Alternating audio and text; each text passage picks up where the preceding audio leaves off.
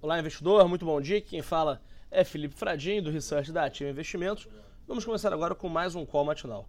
No Brasil, a agenda do dia é fraca e o radar dos investidores segue atento à definição do candidato à presidência que fará aliança com o Centrão, composto pelo Solidariedade, PRB, Democratas e PP.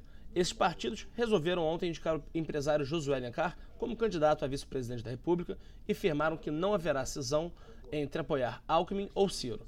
O Centrão tem grande peso nas eleições, pois tem 164 deputados em exercício e aproximadamente 40% do tempo de TV.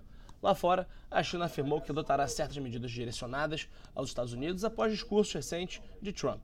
Com isso, os mercados adotam um tom mais defensivo, de olho na guerra comercial.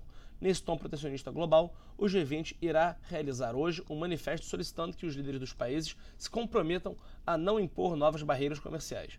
No que tange à política monetária, o Fed indicou nos últimos dias que deverá conduzir um aperto monetário mais gradual.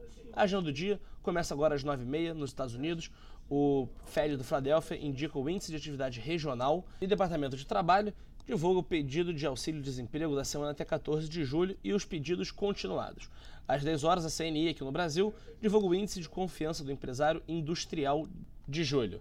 No mesmo horário, lá nos Estados Unidos, o diretor do Fed discursa em evento em Nova York.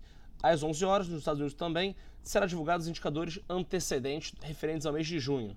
E às 11h30, o Banco Central faz leilão de até 14 mil contratos de swap cambial para a rolagem dos vencimentos de agosto.